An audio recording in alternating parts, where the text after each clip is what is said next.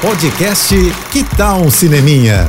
Dicas e curiosidades sobre o que está rolando nas telonas, com Renata Boldrini. Ailton Graça deu ar da graça e que graça aqui no Cine Ceará. Não dá para fugir desse trocadilho, né? Porque a definição realmente é perfeita para ele. Ailton, com toda a sua simpatia, simplicidade, sorriso e sabedoria, foi o grande homenageado esse ano com o troféu Eusélio Oliveira e com direito a um clipe lindo que foi exibido aqui no telão do cinema, que fez ele se emocionar depois lá no palco e emocionou a todos nós também.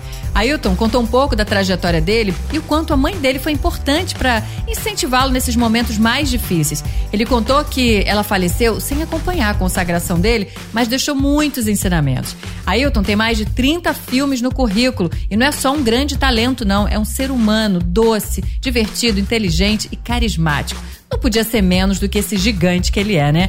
Foi muito merecida essa homenagem aqui. Então é isso. Eu sigo aqui no Cine Ceará e se você quiser ver essa homenagem e mais coberturas daqui, me segue no Instagram, arroba Renata Boldrini. Tô indo, mas eu volto.